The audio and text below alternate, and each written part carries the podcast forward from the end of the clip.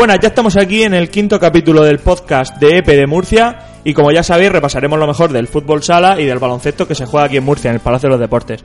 Hoy en fútbol sala tenemos la jornada 18 y jornada 19, también haremos como siempre el resto de los equipos y la clasificación general de la Liga Nacional de Fútbol Sala y destacaremos la llegada del nuevo fichaje Yago Barro y un resumen de lo que nos va a venir por delante que agárrense que viene fuerte. Luego en, vamos a meter una sección nueva que es segunda división. Hablaremos un poquito del Pozo Ciudad de Murcia, el filial del Pozo, como ya sabéis, jornada 15 y 16. Y el baloncesto con Antonio y con Fran, jornada 17 y 18. Y como siempre, resto de equipos, clasificación y todo lo que ellos nos puedan aportar. Bueno, pues arrancamos.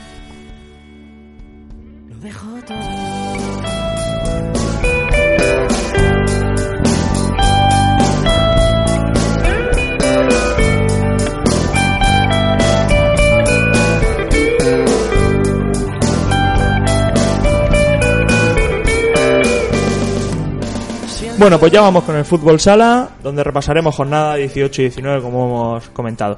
Hoy de invitados tenemos dos personas que tenemos muchas ganas de tener. Una pareja asidua al Palacio de los Deportes, aficionados del Pozo y abonados del Pozo. Y es Juanmi, vicepresidente de la Peña de los Super, y Vanessa, integrante de la Peña de los Super también. Bueno, encantado de teneros aquí. Muchas gracias por venir, sobre todo. Muchas gracias a vosotros y encantado de estar aquí y poder disfrutar de este rato con vosotros. Bueno, pues sin nada más, vamos a empezar con el primer partido que tenemos que resumir, que es Santiago 3, El Pozo 5. Este no, no fue televisado, para que luego no haya confusiones, y yo lo vi por, por los micrófonos de Gregorio León. Un gol de Bebe, un gol de Ale, dos de Raúl Campos, y el bueno, la primera actuación de Ike, creo que fue ahí. No lo tengo claro si fue ahí o no. Fue la, segunda actuación de Ike. Y segundo gol de Ike. Un segundo seguido. ¿Cómo visto el partido, Juanmi?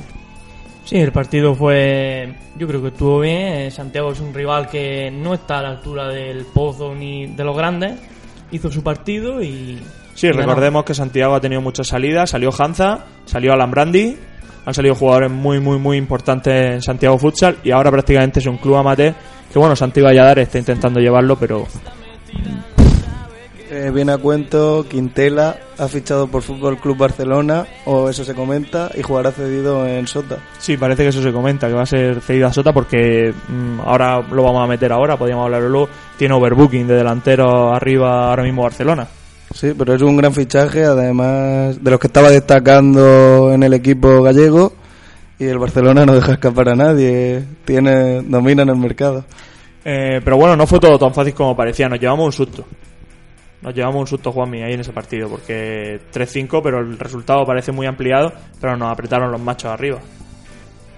Yo no sé, pero bueno, vamos a ver cómo va la temporada, porque las carajas esas que no entran, coméntanos tú cómo ves. Yo quería hablar, el otro día lo hablamos con José Pascual también, eh, el Pozo, los inicios de primera parte y los inicios de segunda parte, sobre todo los inicios de segunda parte, tiene unas carajas espectaculares. Vanessa, tú lo has visto en el Palacio. Sí, sí, lo he visto.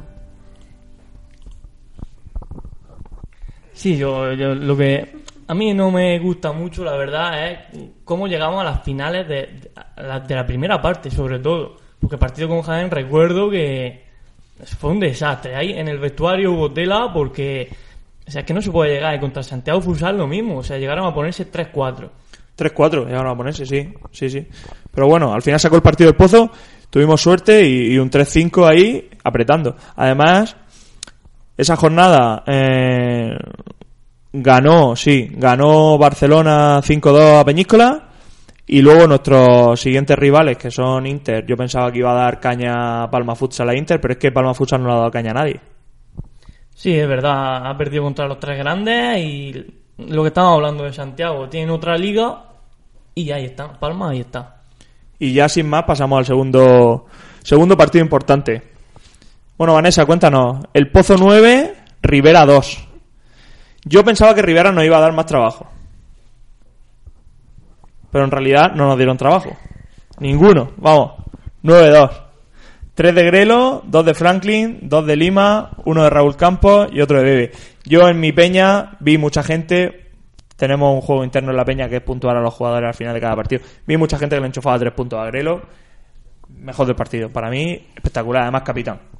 Sí, yo lo que creo es que tuvimos un inicio dubitativo, Pero a mediados de la primera parte eh, empecemos arriba fuertes y fue cuando ya nos fuimos 5-2 al descanso y ya por Rivera Navarra tampoco tenía mucha oposición eh, en el Palacio. Yo creo que en parte porque se hizo uno de los mejores partidos de la temporada, si no el mejor, muy completo en general. Y de ahí que Rivera también pareciese, pareciese menos. Sí, se compitió muy bien, se compitió muy bien. Pero bueno, mm, un poquito antes de empezar el partido, días antes de comenzar el partido, eh, Giné y yo planteábamos intentar hacer una entrevista a algunos jugadores de Rivera y no nos decidíamos a cuál queríamos entrevistar. Había tantas tantas opciones, eh, Andresito, Molina, Hanza, eh, La vuelta de Jesús. Jesús Izquierdo. No sabíamos a quién a quién podíamos entrevistar y al final, bueno, eh, Juanmi, Jesús Izquierdo. ¿Qué?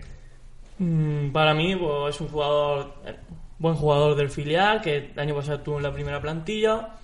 Y yo creo que Duda lo ha dejado salir este año pues, para que coja minutos, coja experiencia y quién sabe si... Sí, yo pienso que si no hubiera venido Lima, lo mismo se hubiera quedado. Sí, puede ser, puede ser, porque también con la salida de Quique pues necesitábamos ahí la posición de cierre afrontarla. Bueno, 9-2 el Pozo. Esa jornada, mm, recuerdo que comentábamos que volvía a ir Palma, segundo partido difícil de Palma, de Palma Futsal, esta vez en su casa, allí en Mallorca, eh, comentado por Miguelín en la televisión Ibero 3, creo que era, o IB 3, y Palma Futsal 3, Barcelona 4. El partido lo que dejó fue la señal de una mejoría en defensa de Palma. Que además, cuando Atos comience a coger galones en el equipo, yo creo que Palma puede dar un salto de calidad aún más de lo que ya estaba haciendo. Para mí Gato ha dado ese punto de defensa que le faltaba un poquito a Palma, mucho, mucha desconexión abajo. Arriba van bien, pero No, abajo pero tienen mucha igualmente, aún antes, o sea, ahora cuando empieza a jugar se notará, pero también veo más compromiso, más, empieza a funcionar mejor en defensa y con Atos puede dar el salto de calidad que le faltaba en defensa. Y bueno, otro partido que, que el local estuvo muy bien en defensa fue el Magna 0 Inter Movistar 9. Estoy de broma, como pueden ustedes comprobar. Eh, Magna, eh, aquí los barrimos. Los barrimos. Inter los ha barrido. Yo no sé muy bien a qué juega Magna Navarra. Eh, Rafa Usín, sí es verdad que ha not- ha- puede ser que hayan notado mucho la salida de, de Rafa Usín. Pero no sé, Juanmi, Miguel. Ay, Juanmi, Ginés. Miguel. Madre mía, cómo tengo yo en la cabeza. Eh, Ginés, cuéntanos. Bueno, yo creo que lo están haciendo bastante bien fuera de los partidos que no son su liga. Están séptimos y sus fichajes fueron jugadores jóvenes de segunda B. Para mí tienen mucho mérito lo que están haciendo, pese a contra los grandes puedan competir más o menos. En este caso no han podido competir. Y uno, Pero- que no se va, uno que no se va nunca. Bueno, ese Berry puede seguir jugando mientras quiera. Mientras viva, yo creo que va a estar allí. Bueno, como he comentado, eh, Magna 0, Inter Movistar 9 y Palma Futsal 3, Barcelona 4. Eh, antes de ir a, las noticias destacadas, eh, viendo que ahora viene aquí Marfil y que tenemos que remontar un resultado muy adverso, muy difícil allí, un 6-3, eh, me gustaría repasar los dos partidos de Marfil muy rápidamente. Eh, 6-2, perdió contra Jaén. A mí me sorprendió muchísimo de venir ganando 10-0, 11-0, 9-0. No sé, Juanmi, 6-2. Aquí Marfil, Jaén jugó muy bien. Sí, pero, es que Marfil lleva una racha. Sí, pero mm, yo creo que si analiza el partido, Jaén- eh, Marfil se puso 1-2. En, eh, en ponerse en la salobreja 1-2 es muy difícil porque la gente está muy encima, Jaén está jugando muy bien y fallaron mucho. Yo creo que lo, lo que les condenó fue que fallaron mucho y luego si Jaén lo dejas arriba, pues te mata. Y el siguiente partido, eh, Marfil 5, Santiago Futsal 3. Ese resultado me suena. Pero a la inversa. Nosotros 3-5. Y ellos 5-3. Sí, sí, Santiago lleva, la verdad es que lleva dos jornadas. Bueno, tampoco creo yo que el Pozo ni Marfil sean de su liga, pero bueno, que Y si cogemos como referencia ese partido, pues prácticamente hicimos el mismo partido los dos equipos. Salvando la distancia y, y salvando los acontecimientos que hubo en cada encuentro. Pero bueno, 5-3-5. 5-3-3-5 al final. Resultado es el mismo. Bueno, vamos ya a comentar la llegada de Yago Barro por el Pozo. Eh, aquí hay mucho que comentar. No sé si habéis leído. Bueno, podéis leer el artículo que escribí esta semana sobre las lesiones de los porteros. Pero bueno, Ginés, repásanos un poco cómo está la situación actual de los porteros ahora mismo, del Pozo. Eh, Fabio acaba de empezar su fase de recuperación. De Rafa, pues se sigue trabajando, sigue agotando las últimas cartas para poder volver a jugar. Eh, Chemi volvió a recaer Sí, rodilla y parece ser que es cruzado. Tendrá que pasar por quirófano otra vez. y quedaba Fede y ahora llega Yago Barro como refuerzo. Si el club ha estimado que no es necesario el portero será porque no tienen previsión de que vaya a volver ninguno de los tres a corto plazo. Dos era seguro que no iban a volver a corto plazo. Y si Rafa de momento no garantía me parece un gran refuerzo. Ha tenido un gran rendimiento en segunda el año pasado y lo que se había disputado esta temporada en primera. Y yo creo que es un acierto. Viniendo libre puede aportar grandes cosas al equipo lo que queda de temporada. El otro día en la entrevista que tuvimos con Manolo Granado le preguntamos por él. Nos comentó que le parecía un porterazo, le parecía un portero muy muy bueno y sobre todo muy trabajador y muy humilde. Son muy importantes la disciplina del pozo. Vanessa, ¿qué te parece la decisión de que hayamos fichado un portero y no hayamos intentado o esperar a Fabio, aunque ya se sabe que no va a estar en Copa, o a subir a Conde o algún portero para lo que es Copa de España, que es lo que preocupa al club? Bueno, pues me parece bien porque con la racha que llevamos últimamente con los porteros, pues teníamos que tener algún portero más porque si por lo que sea hay cualquier otra lesión o que alguien recae, pues se necesitan porteros. Sí, la sensación un poco del club es que Chippy, eh, Pablo y Conde no son al nivel de estar en una Copa Pero y es que también independientemente de eso es que de- descuadras todos los equipos del pozo con Sí, la- claro, subiendo claro, por porteros supuesto, porque uno sube al siguiente y descuadras totalmente todas las plantillas. Sí, sí, sí. Bueno, ahora, en resumen de lo que vamos a venir por delante, Ginés, ahora este fin de semana Montesino del Pozo. Sí, derby regional que en Jumilla se espera con mucha expectación. Día del espectador, hasta los abonados pasan por caja y no quiero contar Sí, los visitantes. Vamos a decir los precios. Eh, 10 euros los abonados y una cifra muy económica y 20 euros los que vamos desde Murcia. Vamos a ponerlo así, ¿no? Y bueno, los dos fichajes. Cuéntanos los dos, o sea, los dos incorporaciones de, de Montesino, sobre todo, que son Juan Di y Corvo. Son, es lo nuevo que vamos a ver los murcianos allí. Y lo que no vimos. y cuando- Jara, Jara, y Jara, que correcto. debutó con gol la lo que, no, lo que no vimos en la ida es lo, lo nuevo que nos vamos a encontrar allí. Cuéntanos cómo ve al equipo.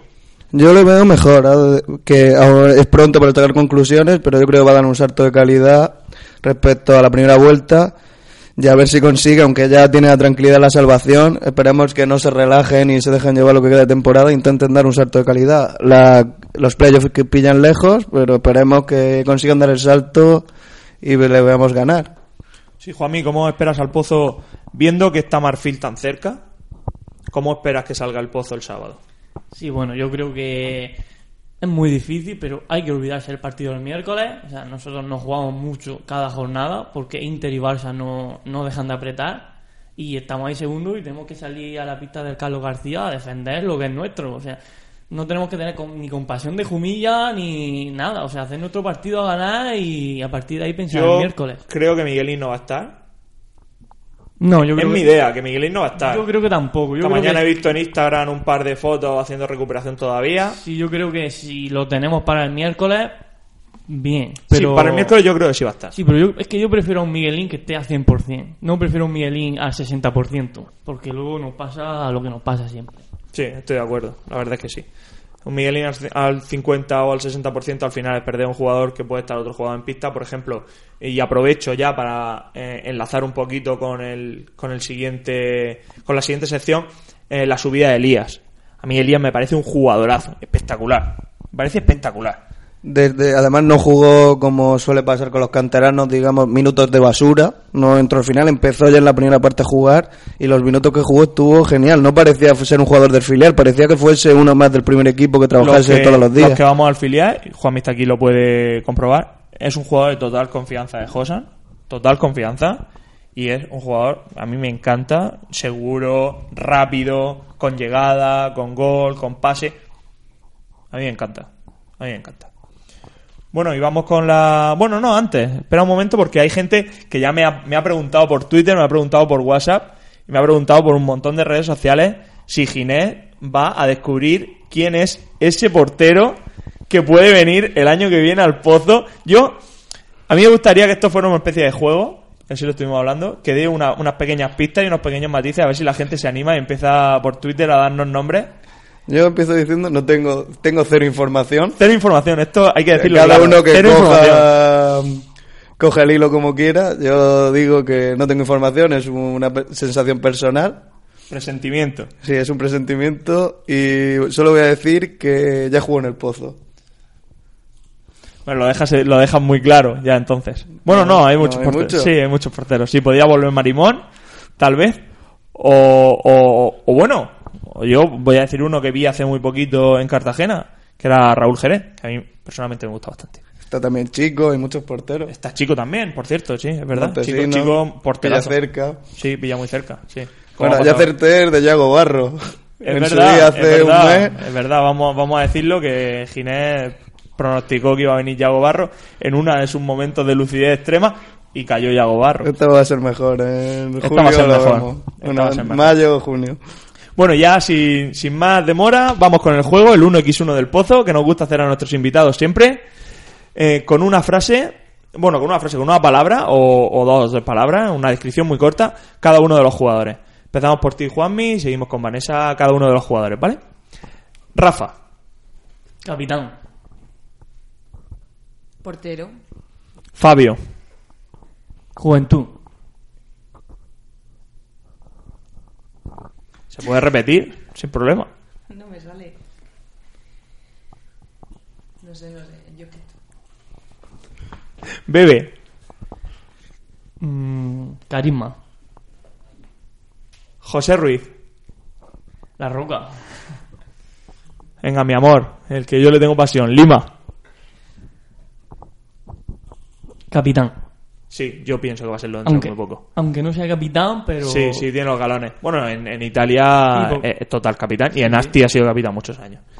Eh, Adri, La magia. Grelo, ¿Qué decir de Grelo? Toque, toque, toque, regate, regate, regate. Franklin, El punto no del pozo. Juanpi. La mala leche del pozo. Bueno, uno que es nuevo para nuestros invitados, Ike. ¿Y qué? Me encanta. A mí también. Eh, Me encanta y sobre todo el juego de pivo. O sea, yo la palabra que lo definiría sería pivo. Sí, el otro día, la verdad es que de los nueve goles, no sé si fue Gustavo Muñana el que comentó que de los nueve goles, siete había tenido intervención Ike en los goles. O sea, siete había sido no determinante 100%, como fue, por ejemplo, en el gol de Bebe, o en otro que abre a la banda, no me recuerdo a Eh, quién. Raúl. Campos. Raúl Campos. Eh, yo creo que sí, pero bueno, que había tenido su momento, había hecho su pantalla, había alguien accedido a la parte de atrás. Raúl Campos. Un disparo. Y bueno, el Book Insignia, el jugador franquicia del Pozo, el LeBron James de, de Murcia, Miguelín. Calidad. Vamos a, vamos a dejarlo en calidad. Calidad. Muy bien. Bueno, ya vamos a... A hablar de la previa de la Copa. Ah, vale. partidazo la semana Sí, que sí, viene. Sí, sí, me iba yo ya a hablar de ciudad. Y la Bueno, es que tenemos Álvaro, ahora te pones en lugar Sí, de afición. me pongo en lugar de afición. Si me Sí. pongo en lugar de afición... Eh, háblanos de tus sensaciones y tus esperanzas para la Copa. Bueno, mi esperanza. Mi esperanza, lo primero, que quiero dar las gracias a toda la gente del club, a todos los aficionados, en especial, y aunque la gente, bueno, haya gente que se pueda molestar, en especial a la Peña Los Diablos Rojos y algunas secciones de otras peñas, por ejemplo, a Fran Ana de Marea Roja, a Juan Villavanesa de los Super, pero bueno, en realidad la Peña Diablos Rojos más 5 o 6 añadidos, que estamos formando un grupo magnífico, se están haciendo muchísimas iniciativas, la gente está respondiendo, cosa que no se hacía desde hace muchos años, el club está contento. Mi sensación es que todo hace indicar que, se, que hay una esperanza para remontar y que los jugadores en realidad van a salir 100% o 300%. El otro día, como pudisteis ver, o como algunas personas saben, se hizo un llamamiento a la afición, quedar una hora antes, tres cuartos de hora antes, eh, hacer unos cánticos en el entrenamiento, en el calentamiento de los jugadores, alternarlos con las canciones que ellos normalmente escuchan. Bueno, yo creo que todo, Juanmi también está aquí, también lo puede comentar. Sí, yo, mi opinión personal es que no, yo no sé lo que va a pasar el día de Marfil. O sea, predecirlo es muy difícil. O sea, tenemos muchos puntos buenos y también podemos tener muchos puntos malos. Pero cuando termine el partido mm, estaremos orgullosos, sobre todo la afición, sobre todo los peñistas, de lo que hemos hecho por el club. Y si llegamos ya a la final, yo creo que lo vamos a celebrar como si hubiéramos ganado el título. Sí, al final es que todo el trabajo...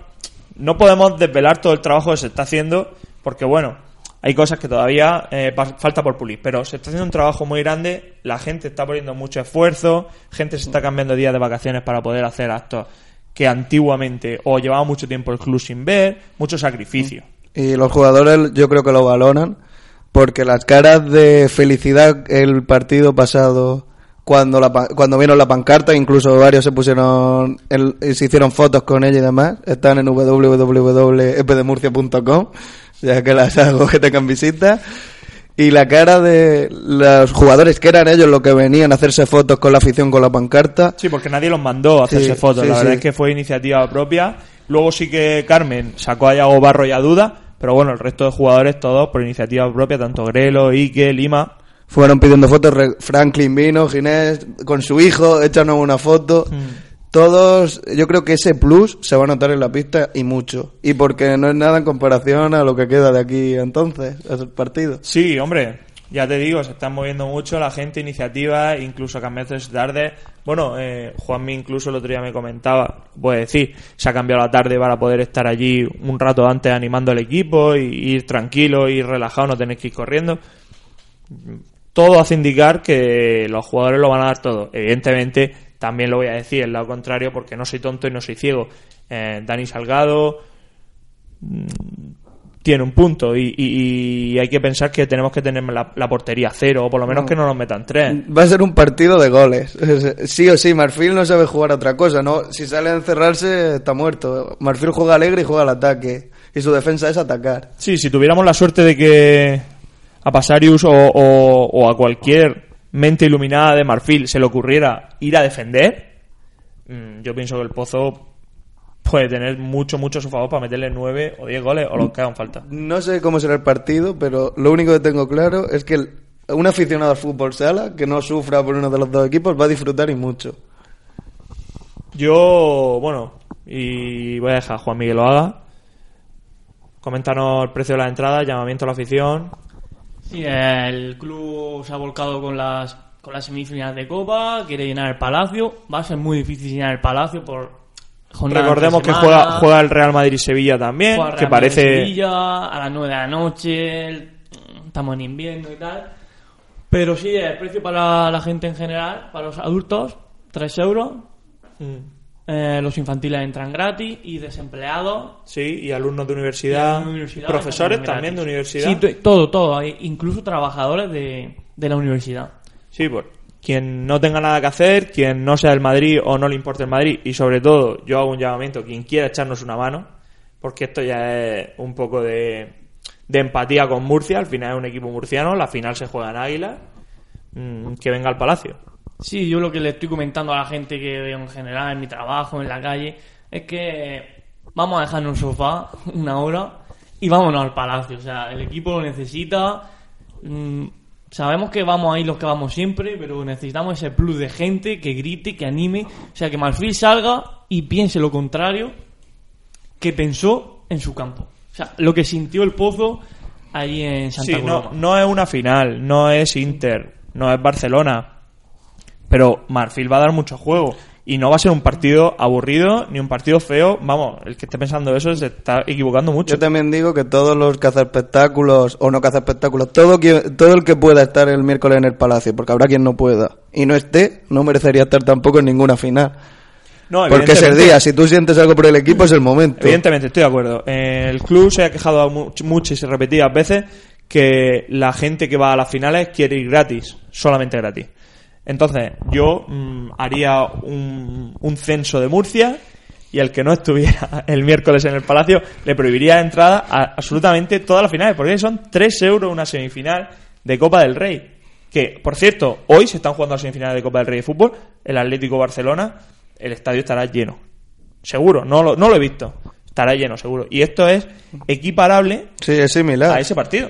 Marfil podría ser el Atlético y el Sí. Barcelona, el Pozo, por ejemplo, por X. Sí, Sí, sí, sí. jugándote la final, sí. Sí, jugándote una final, un paso a una final contra dos equipos que, bueno, que ya has tenido la suerte de quitártelos del medio, que son Inter y Barcelona. Uno de los dos va a llegar.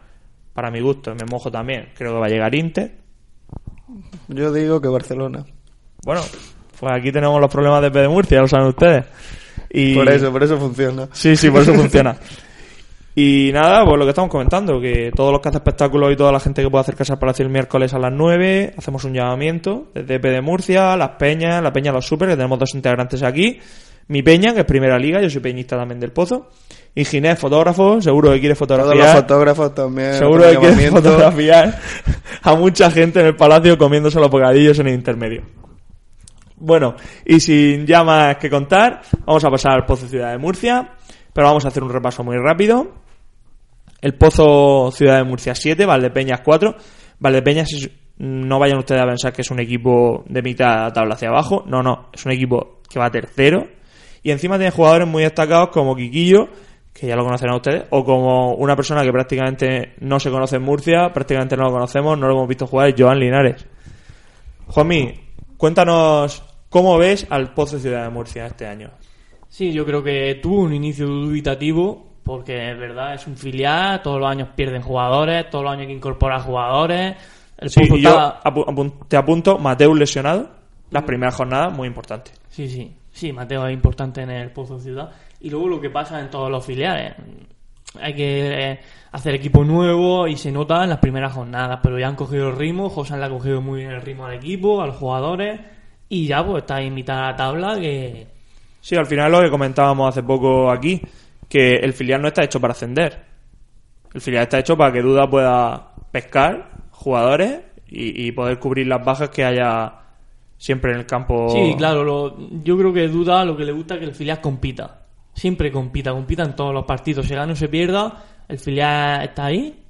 Es muy importante porque cuando el primer equipo tiene baja, mm, Duda sabe dónde tiene que coger. O sea, Duda es un especialista. Además, además no es que sepa dónde coger, es que, para el que no lo sepa, el filial lo entrena Josan y, vamos a decir, lo mira Duda. Sí. Y el primer equipo lo entrena Duda Sí. y lo mira Josan. O sea, es Sí, que yo- hay, hay una anécdota muy, muy característica en eso que estaba hablando Álvaro, y es que la semana pasada, previo al partido de Rivera Navarra, Duda cambió sus entrenamientos a la tarde para poder entrenar el Pozo Ciudad con el Pozo Murcia. O sea, eso me parece que es un...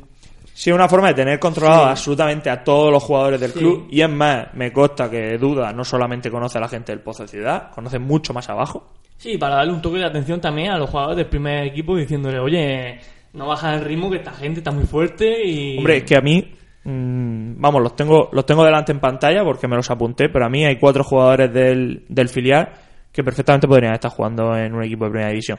Y son, para mí, Elías, Fernán, Mateus y Saura. Sí, Josema también entra ahí. Josema también entraría, pero para mí esos cuatro no me extrañaría nada que el año que viene o dentro de poco mm, alguien dijera, oye, que Fernán ha fichado por...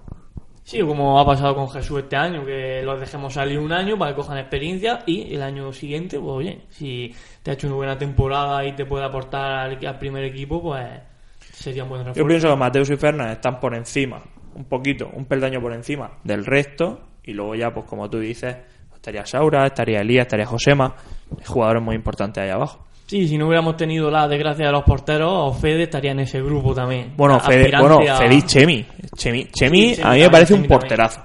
Un Sí, porterazo. a mí me gusta mucho el juego de pies que tiene. Sí, juega muy bien, sí. muy arreglado, es muy, es muy loco para ser un portero que es lo que necesitan los porteros. Y, me dio mucha pena porque el otro día, eh, el sábado contra, bueno, hace dos semanas contra Valdepeña, estuve hablando con él y la verdad es que, bueno, está un poquito venido abajo y Sí, él veía que tenía su, a ver, tenía su oportunidad de, si no jugar porque Fede está muy bien, estar ahí con el primer equipo. y que es la tercera vez que recae de esa lesión. Claro, y para un jugador se te come mucho la cabeza, como se suele decir. Mm. Y luego el Humo Antequera 8, el Pozo 5. Yo no puedo dar muchos datos de este partido y además lo voy a decir por qué, porque la Liga Nacional de Fútbol Sala hasta ayer no puso los resultados de este partido, me parece un poco vergonzoso. Pero bueno, ahí está. Y con esto vamos a ir acabando la sección de Fútbol Sala. No sé si Ginés nos quiere comentar algo más. Sí, quería comentar una cosa. Joan Linares es juvenil. Joan Linares es juvenil, sí. eh, eh, está en el mismo bloque de ahora, está en el ¿no? mismo bloque de Elías y, y de toda la gente que hemos comentado, Juan y yo. Y bueno, no, pero ya, mm, antes de irnos, si queréis comento algo de Valdepeña. Tiene un equipazo, ¿eh? Tiene un equipazo. Quiquillo, yo hacía mucho tiempo que no lo veía jugar y la verdad es que no me decepcionó. Y Joan Linares, es que yo, bueno, lo que voy a decir, a lo mejor la gente, hay gente que, que me- vamos, que me dice esto por Twitter, pero es que sigue siendo igual de piscinero. Es que no ha cambiado.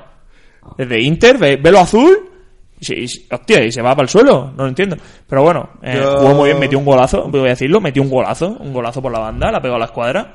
Espectacular, ¿eh? Y quiero hacer un llamamiento a Valdepeñas, no vaya a ser que no hagan miembro de honor a Tomás Roncero, que el otro día le puso un tuit felicitándoles por ganarle al Barça B, a Ah, ver bueno. si no le dan el No, título bueno, de bueno, miembro bueno, de honor. Bueno, aparte del miembro de honor, voy a comentar una cosa de Valdepeña eh, que me gustó mucho y que, y que de verdad le- les doy la enhorabuena por lo que hicieron.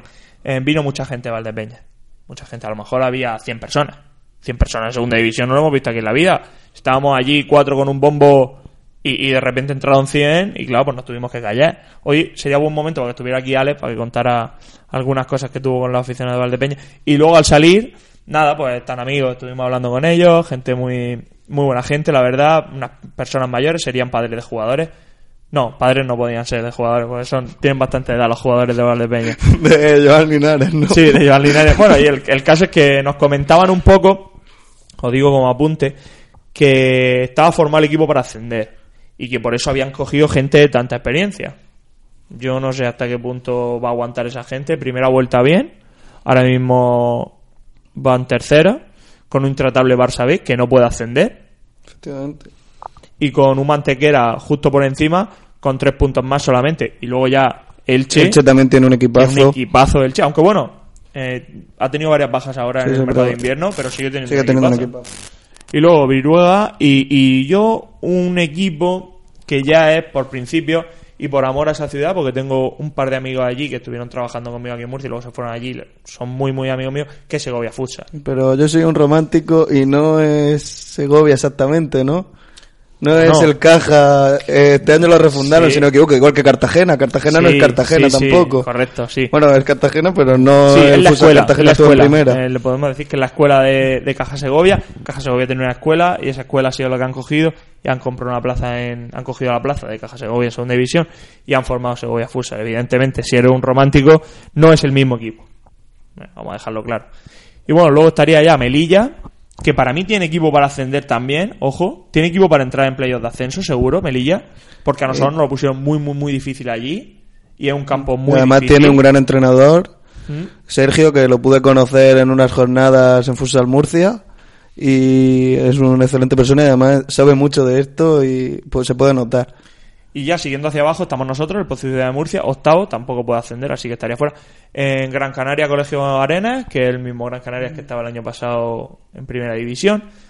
Y luego me detengo en el Plástico Romero Cartagena, más que nada para poder comentar un poco que la final de la Copa Presidente se presentó el día lunes 26 y se juega el 25 de febrero a las 8 de la tarde en el Príncipe de Asturias, pero no en el Príncipe de Asturias de Murcia, sino en el de San Pedro del Pinatar pabellón pequeño. Yo he estado, veraneo muy cerca y he estado en algún que otro amistoso que jugó el pozo allí. Si quieren entradas, vayan cogiéndolas, vayan acercándose a pedírsela a la alcaldesa de San Pedro, que es un sitio muy pequeño, muy pequeño. Bueno, ya el siguiente Soparrulo, que otro que va sin entrenador. Diego Ríos me parece un entrenador espectacular. Correcto, Y joven. lo, lo vi en Murcia. Eh, dentro de unos años hablaremos de lo que ha hecho Diego Ríos. Sí, lo que pasa es que no han tenido mucha suerte mm, hasta ahora, porque también están siguiendo un poco la filosofía que está siguiendo también los equipos, muchos equipos del norte de, España, por ejemplo, Pronel Lugo. Tiene gente muy joven y gente muy joven en segunda división. mm, en segunda división hay que tener un poco grado de experiencia para poder salir de ahí. Luego Hércules a Vicente, Zamora y Sierra Salina Vilena, que no le hemos visto ganar. Así que, ah, bueno, y ahora ya que no hemos visto ganar, Pronel Hugo ganó. Sí, y Vamos de un sitio a otro, pero ahí vamos. Era ya. Tres puntos, era duelo, duelo de abajo, ¿no? Ya, era. Yo muero, pero mueres conmigo. Sí, sí, sí, sí. Pero totalmente, bueno, totalmente. Una alegría al menos para la afición, yo me alegro. Sí, seguro que lo disfrutaron. la- y- Están pasando un año muy duro y se merecen su No sé si allí hace mucho frío. Supongo que hará mucho frío ahora, ¿no, Ginés? Y lloverá- No, lo sabrán, sé. no sabrán bañar en la fuente por la victoria. Bueno, les deseamos que a final de temporada se puedan bañar en la fuente, salvándose. Porque para mí Uruguay-Tenerife es uno de los equipos que va a bajar y, y por eso Montesinos tiene que estar un poco tranquilo. Yo creo que el corte ya, este partido era el que lo marcaba. Si alguna opción tenía Uruguay, que es quien puede, eh, la ha perdido en este partido. Hmm. Y, ya- y nada, los dos a seguir remando, que tiene mucho mérito lo que están haciendo ambos, tanto Prone Lugo como Uruguay Tenerife, que con chavales se están sacando adelante y, est- y están dando la cara. Aunque luego los resultados puedan cara. ser más abultados, están dando, la, cara. Bueno, yo voy a pedir a Juan y a Vanessa, a los dos, que hagan un, pequeño llamamiento a la afición. Simplemente. Sí, no, nada, es decir que el equipo necesita a la afición, la afición necesita al equipo y que tenemos que remar todos por el mismo sitio y que vamos a llenar el palacio, vamos a llegar a la final, vamos a ganar la final. Y como decía Ginés, yo creo que a la final va a llegar el Barça. No sé lo que pasará, yo mi impresión es que va a llegar el Barça, pero que centrémonos en el miércoles, que hay que ir a por todas, hay que machacar a Marfil, hay que machacarlo, o sea, devolverle lo que nos hizo Desde el primer en la segundo. ida y empezar todos muy fuertes, tanto el equipo como la afición. Y, Y Vanessa, 3 euros no son nada. Tres euros no son nada y... Te tomas una cerveza a la Plaza de las Flores o menos y, y no, no vas ni con 3 euros. Nada, que va. Que vaya la gente porque vamos, es que aunque esté en el paro entra gratis, los estudiantes entran gratis, todos los trabajadores de la universidad. Los estudiantes que no, no están de exámenes o si están de exámenes ahora mismo. No, yo, yo creo que han terminado ya y si no, vamos... No están de exámenes. Me apunta Ginés, que es estudiante, aunque, bueno, que parece estudiante, He sido hasta hace poco, ahora, gracias a Dios, trabajo. que no están de exámenes. Entonces, Vanessa, hay que ir. Hombre, hay que ir y que una hora tampoco es tanto y, y hay que ir a animar al equipo que se lo merece y Además, los ganar. aficionados prometemos que vamos a gritar y que no va a hacer frío en el palacio. Hombre, seguro que no. No vamos a pasar nada de frío. Ah, y bueno, una cosa más. La última ya, camisetas rojas, todo el que vaya. El que no tenga camiseta del pozo, camiseta roja tiene en su casa, todo el mundo una sudadera, una chaqueta roja. Bueno, a la gente de Marfil y a los jugadores pueden la ir como gente de. Marfil, más, jugadores. Es no más, de rojo. es más, los jugadores de Marfil, si no quieren ir, que no vayan, porque sería yo- un 3-0 yo a y, y- y pasaríamos. A Un mí lo- 6-0, 6-0. No, no, no. eh, si no van los, si no se presentan, nos darían el partido ganado por 3-0. No, por 6, 6 por 6-0 ya. Además, me imagino que en un eliminatorio automáticamente te debe eliminar. Entonces, pues si no quieren ir, que no vayan. No, yo lo, lo- lo Pero que... que... no vayan de rojo, por favor, si no, no, lo que he comentado enterar. es que Marfil o sea, va, va a su entierro, porque yo creo que va a jugar de negro, como jugó en la ida, y Marfil va, va a su propio cementerio, que, que tiene que ser el miércoles del Palacio. Y de rojo todo. De rojo todo, por favor, porque la verdad es que es una cosa que lo vamos a agradecer. Y yo hago un llamamiento ya, el último llamamiento, que hoy estamos haciendo muchos llamamientos. El último llamamiento, afición de UCAN, afición de, de Real Murcia. Supongo Sí, que vendrán. Pozo, o sea, tanto UCAN como Real Murcia saben que en los malos momentos de los dos siempre la afición del Pozo ha respondido y ahora nos necesita, o sea, necesitamos a las dos aficiones. O sea, eso sin desmerecer a ninguno de los dos equipos, ni a ni a Real Murcia. Esto es Murcia y tenemos que llegar a la final. Sí, sufridores, Ayala, si nos estáis escuchando, animáis muy bien en el baloncesto, pero animar también muy bien el miércoles en el Pozo y los Raijos Granes, que también fueron hace muy poquito a vernos. Sí, fueron, si no me equivoco, fueron a, a la ida de la Supercopa. Pues también. Eh, el club seguro que, que está encantado de teneros por allí. Bueno, y con esto acabamos la sección de fútbol sala. Les dejamos con Antonio y con Fran.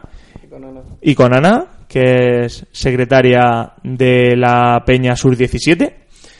Y nada, os dejamos con ellos y os van a contar lo mejor del, del baloncesto de estas semanas.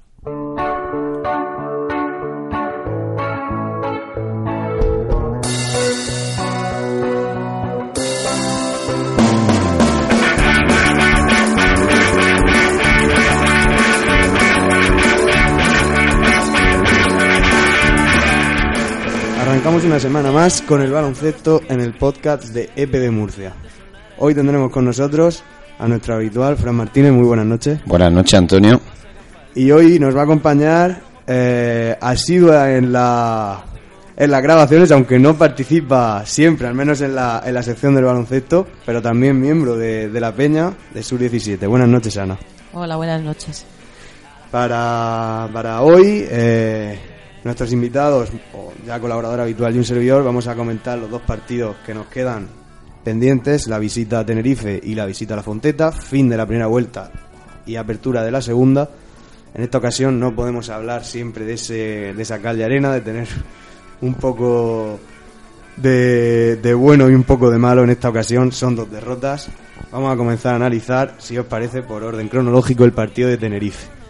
Sí, bueno, podemos empezar hablando de que el partido de Tenerife era el que nos marcaba si al final esas pequeñas opciones que teníamos de entrar en Copa al final se podían materializar. El ACB organizó un mare magnum de, horarios que hizo que no hubiera tanto misterio a la hora de saber qué equipos iban a acceder a la Copa o no. Nosotros jugábamos con el resultado de Zaragoza, que tenía que hacer en San Sebastián. Y bueno, el equipo empezó, UCAN empezó en Tenerife haciendo un buen primer cuarto, consiguió acabar con ventaja, cuatro puntos arriba, 15-19, buenas sensaciones de inicio. Además, todavía estaba vivo el partido de, de Yumbe, pero a partir del segundo cuarto, eh, UCAN empezó a, a desinflarse, llegó a coger incluso una ventaja de siete puntos, pero un jugador teóricamente llamado de, de segunda fila, Lampropoulos, apareció rompiendo dentro de la zona, penetrando, cogiendo balones debajo del aro de Murcia y a partir de ahí el, el marcador se nos fue en desventaja hasta el final del partido. No sé cómo Ana lo vio. Hombre, yo viéndolo por la tele, para mí la sensación al final del partido fue una oportunidad perdida, porque yo creo que pudimos, que teníamos opciones de ganar a este equipo, porque yo creo que no estaba tan fuerte como otros años que hemos hecho la visita allí a, a Tenerife. Y mi sensación fue un poco como lo de Manresa. O sea, dos victorias que se te escapan, pero porque tienes poca fe en que vas a ganar. Pesa mucho lo de es muy difícil ganar allí, es que la cancha allí se aprieta mucho y yo creo que nos dejamos llevar por eso. Sí, bueno, yo voy un poco en la misma línea que vosotros. Creo que el partido en otro. Este partido en el mes de. de noviembre o de diciembre nos encontramos a este. o a principios de diciembre nos encontramos a este Iberostar. O quizá aún más iniciada la temporada, recién iniciada, mejor dicho, porque UCAM tenía otras sensaciones, sobre todo. Sobre todo se pensaba menos en el tema del ataque. Yo- ahora lo que más me preocupa por encima de los porcentajes, creo que es esa sensación de que las posesiones se agotan y no hay una idea clara de si quieres jugar un triple, si quieres penetrar, si Es quieres tremendo. doblar la bola. Pero bueno, yo me quedo en que en el inicio mucha pérdida absurda de Iberostar, sobre todo en la figura de sus pivots, bolas directamente a la línea de fondo. Nosotros, como bien comentaba Fran, eh, en- nos colocamos siete arriba en un triple debut. Ahí es un momento en el que dices, bueno, el equipo, el equipo hoy ha salido con, otra actitud y de hecho salió, pero luego empiezan a llegar los problemas. Yo me animo cuando veo que Sekulic se carga de faltas, que no estará al nivel de, de antaño o de las temporadas pasadas, pero sigue siendo un jugador vital en este equipo. Sigma tampoco estaba a su nivel y como bien comentas, Lampropoulos, quizá no con el físico de, otros, pero sí con un muy buen juego de pies y, y corriendo mucho, haciendo mucho daño, sobre todo en el emparejamiento con Arteaga por el tema de, de la velocidad y ahí nos, nos hicieron sufrir. Yo me quedo con eso, con que el equipo, como comenta Ana, eh, Iberostar sigue teniendo una, una base muy parecida a la de años pasados, pero como también comentabais, no está lo fuerte de otros años. Yo esperaba un punto de inflexión también para ellos allí en casa y sinceramente eh, se le pudo ganar perfectamente. Es un rival que siempre se le tiene por complicado en su cancha. Aquí se pudo ganar perfectamente. Y yo, por dar un dato que no me gustó tampoco nada, fue el partidazo en el triple de San Miguel, porque el año pasado no los metía. Lo de San Miguel es tremendo. Os podéis acordar cualquiera de San Miguel aquí en Murcia. Vivió una época de- en el ostracismo que cada vez que se lanzaba de tres es que era un melón y que ni siquiera llegaba a tocar aro porque era una poca convicción en el tiro, una poca fe en su juego. Eh, no vamos a obviar que sí que tuvo algunos buenos partidos San Miguel, pero creo que eso fue una de las premisas por las cuales San Miguel no sigue nunca ni sale del equipo. Bueno, él también. Hay que decir a todos que yo no me arrepiento de nada, no echo de menos a nadie, sinceramente. No, no, no, yo creo que San Miguel aquí no- San Miguel este año creo que no tendría hueco con los, con los dos bases que hay, pero para nada. Me parecen muy por encima, incluso a pesar de la edad de Carlos, pero está rindiendo bien. Quizá ahora ha dado un pequeño bajón.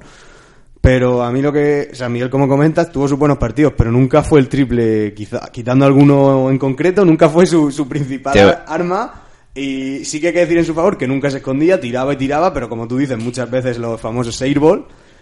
Pero ahí es que yo especialmente me quedo con uno que aparte de uno que le puntea, no recuerdo si es cabeza o neto, uno que le puntea, que lo mete desde más de 7 metros, recuerdo uno a los Scott que recibe en el frontal y sin cuadrarse, que sabes que San Miguel necesita un tiempo para, para clavarlo, lo mete. Y ahí te quedas un poco... Yo recuerdo, haciendo un poco de previa, antes de que hablemos de Valencia, recuerdo que el año pasado tuvimos la oportunidad también de desplazarnos a Valencia a ver el partido de UCAN allí, y cuando finalizó el partido, perdimos con un triple que no aceptó Bernie.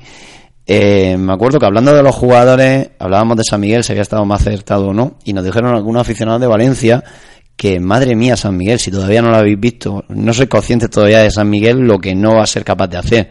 O sea, ellos ya nos advertían de que San Miguel es un jugador que en algunos partidos sí puede hacer y sacar la calidad que se le presume, que se le pretende que tiene, pero no es un hombre regular al cual mm, dar el timón de un equipo y la dirección de juego de tu equipo.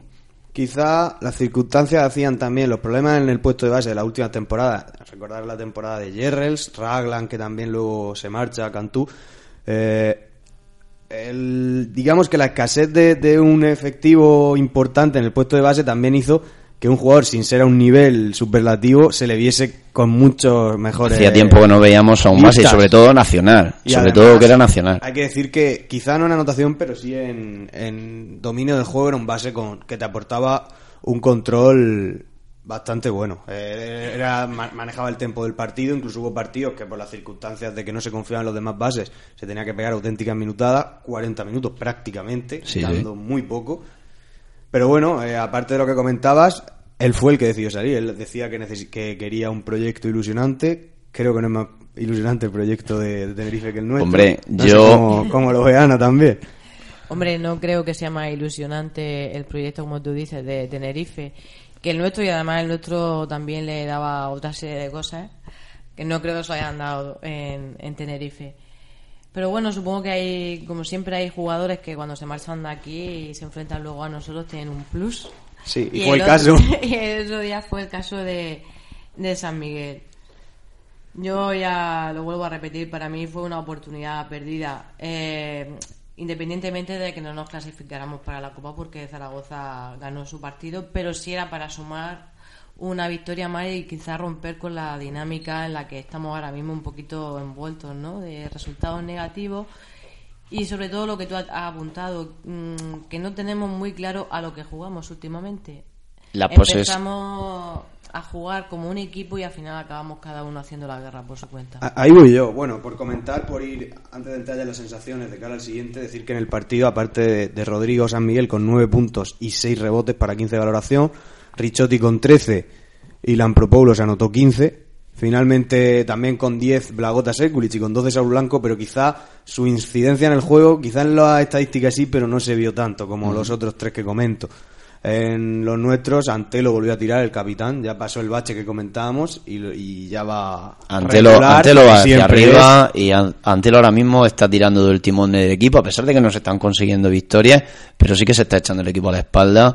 Y yo no quiero, no quiero echar leña al fuego, pero si se le diera un poquito más de confianza y más minutos a Scott Bull, que creo que tiene una piscina delante que es el aro, hay que buscar más lanzamientos, hay que buscar más tiros, creo que está jugando muy poco y es otro de los pilares que también habría que ver.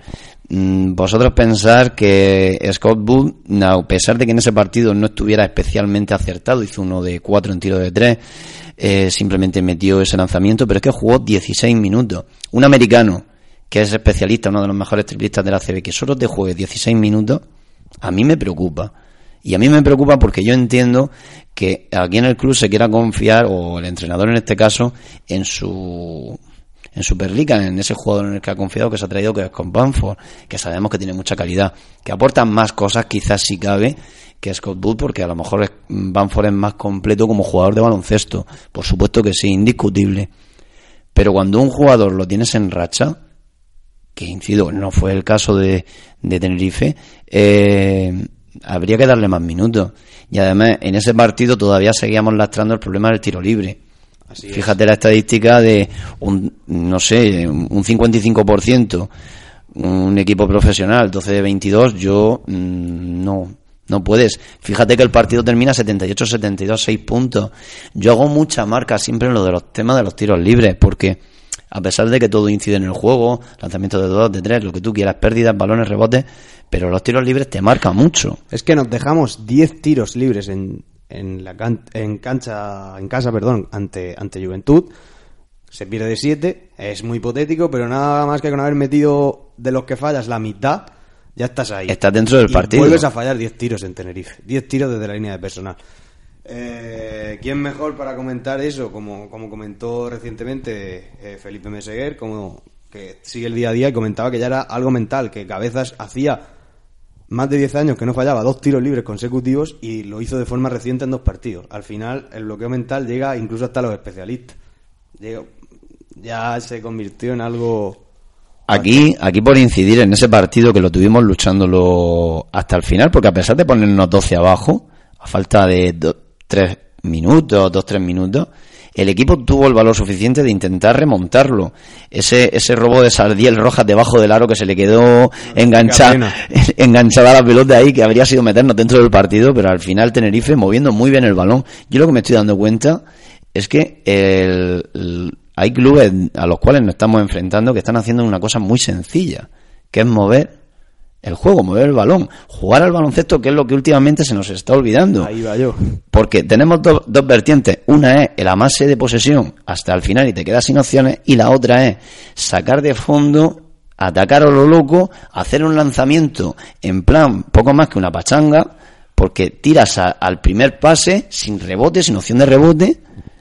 Y eso nos está lastrando. Y yo no sé si es que lo que tenemos es una ansiedad generada por el hecho de que se haya hablado tanto a nivel de afición como, como de medios que se comentó el tema de poder acceder a la Copa, pero yo creo que todos sabemos que a partir del momento de que en Manresa perdimos ese partido, ya, mm, aunque las matemáticas estuvieran ahí, sabíamos que ya era muy difícil. Sí. Teníamos toda la ilusión, y yo el primero, y yo ese sueño lo quería vivir muy real, con- como siempre lo he querido, pero sabíamos que ya era muy difícil, porque sabías que te ibas a enfrentar contra clubes que te iba a costar y que los demás también ganan. Sí, quizás hemos tenido también la mala suerte, por decirlo de esta forma, de que el año que más mimbres había aquí para conseguirlo es el año que te ha fallado de inicio un Valencia, te ha fallado de inicio un Vasconia, y eso ha dado pie a que equipos con menos visos a estar en esa copa, véase Juventud, que al final ha ido incluso como cabeza de serie, es decir, todo Sí, se sí. ha dicho, o, o Bilbao, han estado mucho más arriba de, de- de lo que ellos podían pretender. Por cerrar la estadística del partido, eh, 15 para Antelo, en eh, 15 puntos, 12 para Neto y 11 para Cabezas y 11 también para Kelati, que para mí fue la nota positiva recuperar al... En ese al partido, sí. En ese partido recuperamos a Kelati, que de verdad que lo necesitamos mucho, porque si ya no no en el plano anotador, Kelati trabaja y tiene un trabajo oscuro muy importante en el equipo. Por eso lo quiere tanto Campo, por eso le da tantos minutos. Y lo tienen, y Kelati, estando enchufado, es un jugador vital. Y además, yo le noto cuando juega fuera de casa que se atreve a, a hacer cosas, lo veo como más suelto. Eh, pero bueno, en ese partido la verdad que, que fue una, como tú dices Antonio, una de las cosas positivas. Bueno, no sé si nos quieres apuntar algo también, Ana, sobre... No, ya lo habéis dicho vosotros todo. En- es una cosa también lo de Scott Booth que además reclaman los dentro de los aficionados, sobre todo los que digamos están más puestos en aspectos tácticos y es cierto, yo eh, no tengo el conocimiento como para considerarme un experto a nivel táctico, ni siquiera un conocimiento notable, pero lo suficiente para darme cuenta de que es cierto que Scott Booth anota más triples por su talento individual que por las jugadas que le preparan para él. Es que es increíble. Yo eh, me acuerdo que hará un tiempo tenía una conversación con Fernando Vera y después de ver el año pasado el, el Unicaja UCAM, hablaba acerca de, de que qué ocurría que no se le preparaban jugadas a Scott Booth y me decía que no, que se le preparan muchas jugadas. Yo de verdad eh, no soy muy ducho en la materia a nivel táctico, pero yo no veo que se generen muchas jugadas para Scott Booth. Sí que puede haber alguna jugada en particular que se busque su salida, pero los equipos también te conocen y te estudian y ven los vídeos y te trabajan. O sea, esto no es un trabajo de tuyo solo. Quiere decirse que si no tienes salidas, no tienes jugadas, no hay... Aquí al final tienes que ir al talento, como tú dices, de Booth, que lo tiene y mucho, pero hace que muchas veces los fallos que tienen en el tiro de tres no sea porque no tengan calidad, sino porque son tan forzados que hacen que al final no llegue. Pero Scott Booth ve aro con una facilidad pasmosa y volvemos a repetir, si anotas desde fuera, si tienes regularidad desde fuera, abres las defensas y puedes permitir que dentro del perímetro puedas acceder a anotar también. Pero si tú, desde fuera no anotas y el tío especialista que tienes no te mete los canastes y el equipo no te secunda, al final ni anotas dentro ni anotas fuera. Situaciones por analizar. Eh, Arteaga, 8 minutos disputó en Tenerife para 8 de valoración. A mí me gustó la aportación otra vez, 4.4 rebotes.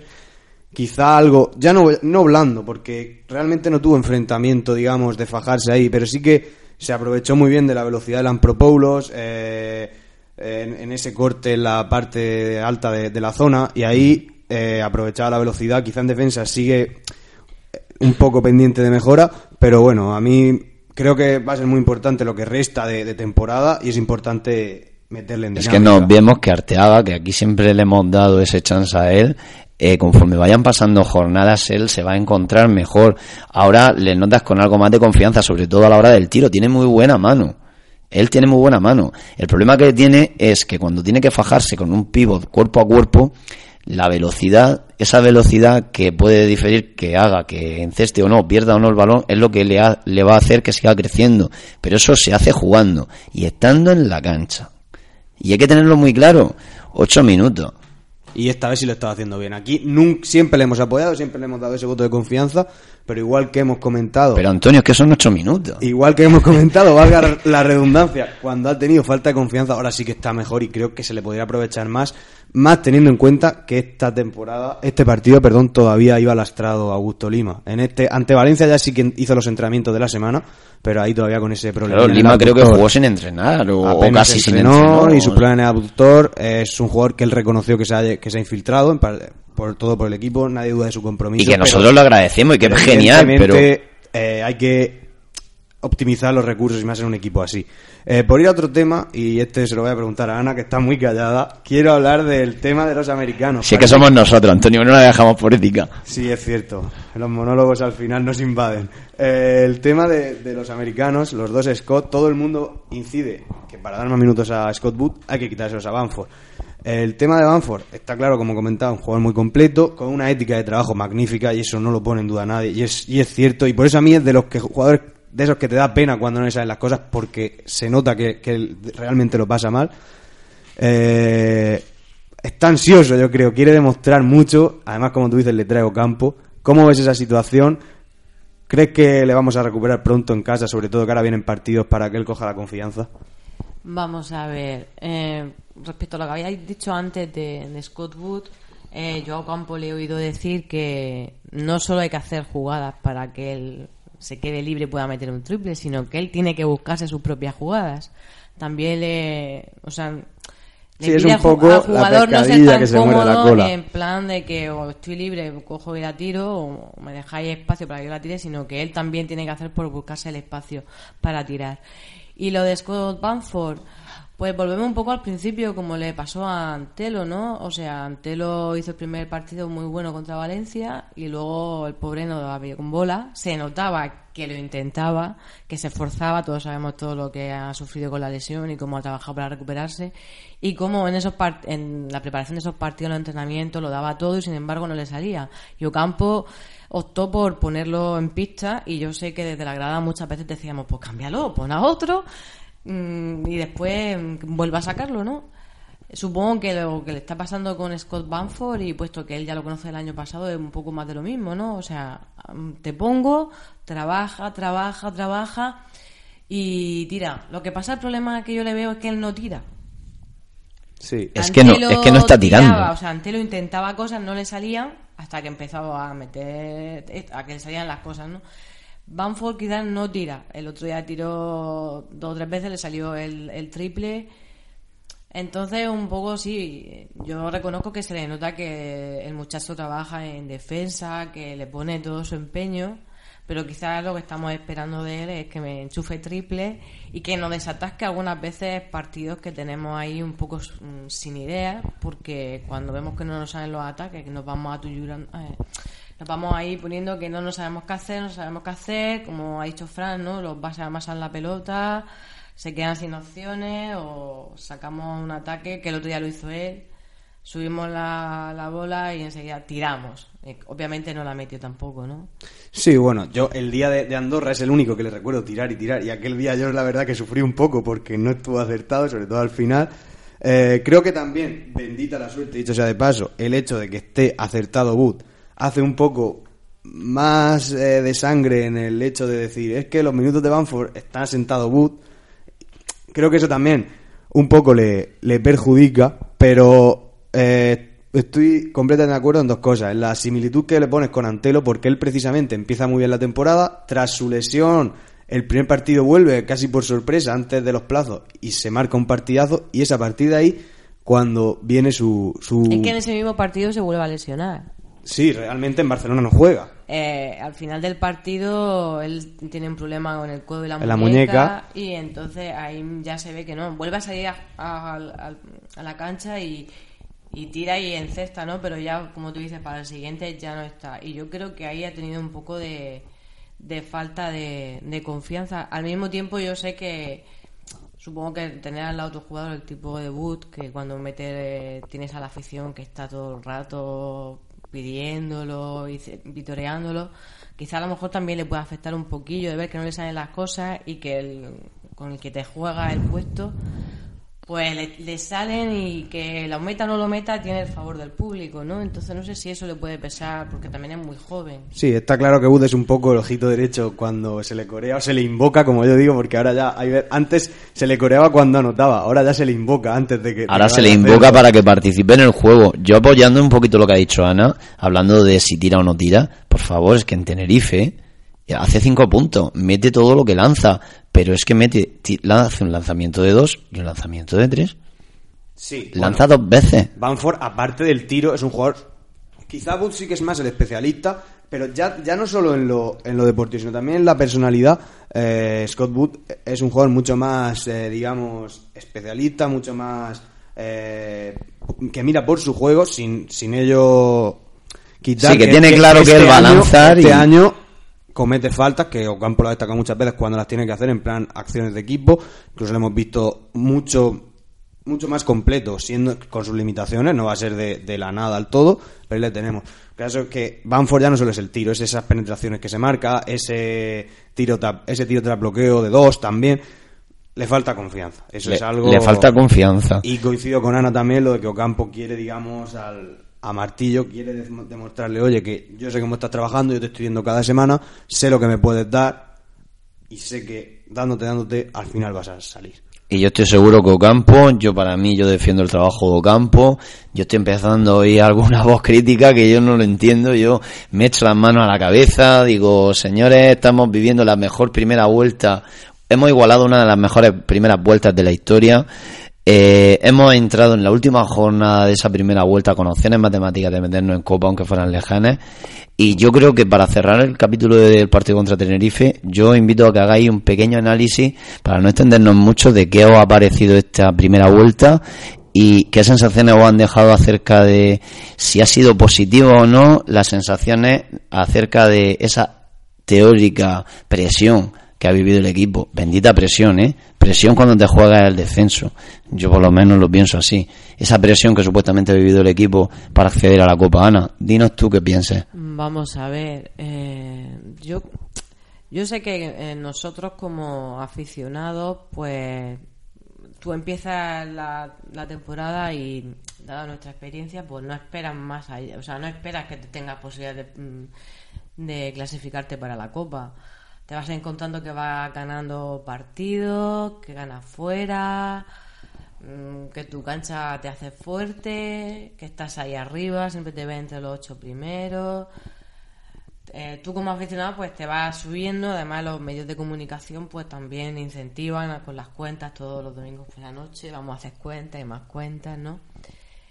Quizás mm, la presión a los jugadores les genera presión porque le estás exigiendo, le estás diciendo yo tengo mucha ilusión en que tú consigas ese objetivo que nosotros no hemos conseguido nunca. Eh, pero al mismo tiempo yo creo que tenemos que ser conscientes de que eh, mm, como aficionado esto no ha sido ningún fracaso, que es un poco lo que yo tengo, mm, percibo de, de, la gente que, que va al, al palacio.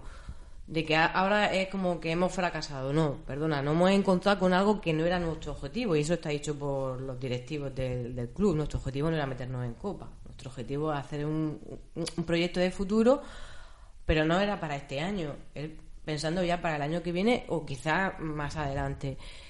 Nosotros mismos, o sea, hemos puesto al, al equipo yo creo que en un sitio que no le correspondía.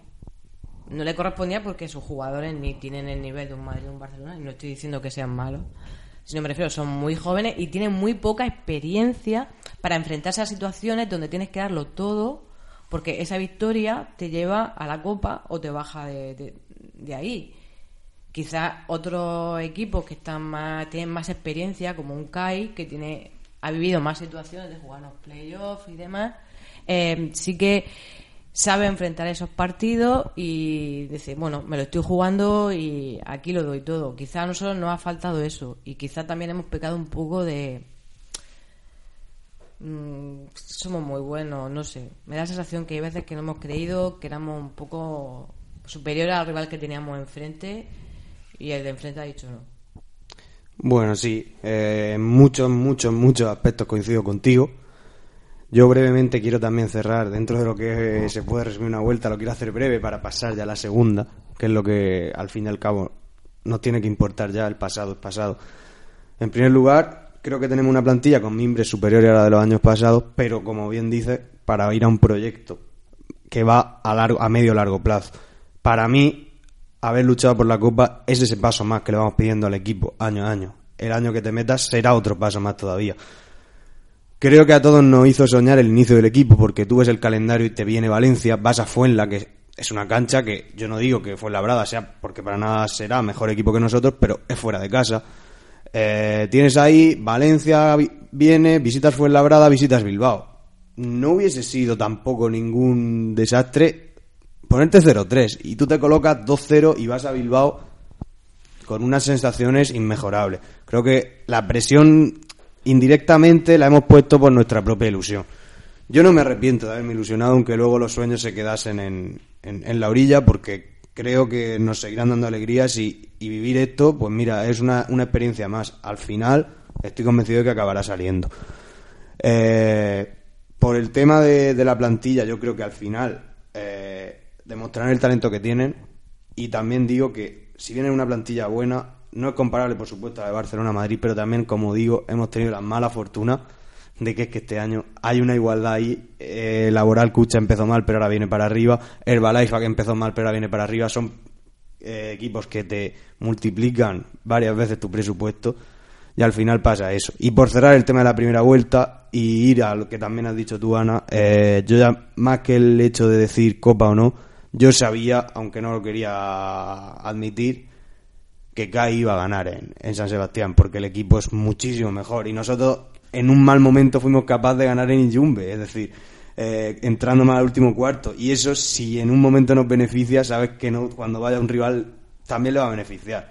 Eh, CAI lleva un equipazo, pasó por encima, además teniendo en cuenta lo anotador que era que es que es eh, Guipúzcoa era imposible sacar esa renta entonces pero sí que había que cortar esa racha esa racha que te viene de las derrotas de estar 1-4 en los últimos cinco encuentros y al final necesitas sobre todo eso esa, esa confianza esa alegría un poco porque estoy convencido que el bloqueo es mental el tema del tiro libre ese esas dudas en ataque no hemos podido cambiar tanto no nos han analizado tanto y al final las cosas estoy convencido que van a salir pues pasamos a la segunda vuelta y llega Valencia Basket.